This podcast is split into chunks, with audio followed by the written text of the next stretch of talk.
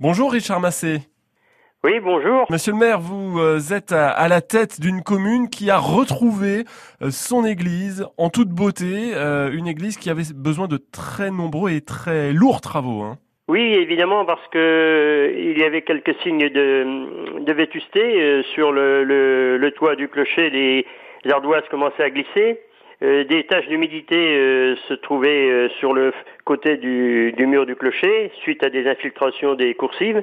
à l'intérieur, le rétable commençait à s'en aller en poussière et les, comment, les peintures se dégradaient et tombaient sur les bancs, ce qui ne faisait pas un accueil normal des, des, comment, des, des, paroissiens lors de, de cérémonies. Les travaux ont du coup duré longtemps? Bien, si vous voulez, les travaux ont duré trois ans.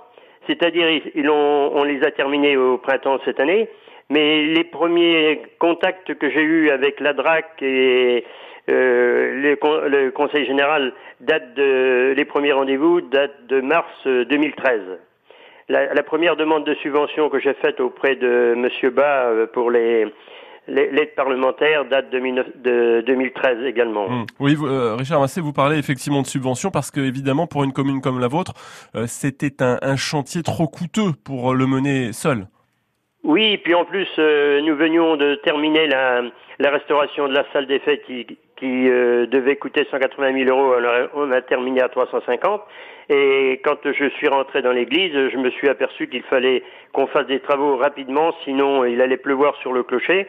Et après, les, les, comment, la dégradation, euh, il risque d'y avoir un effondrement, comme dans certaines communes, du, du, des cloches et du clocher. Donc, il était urgent de faire des réparations.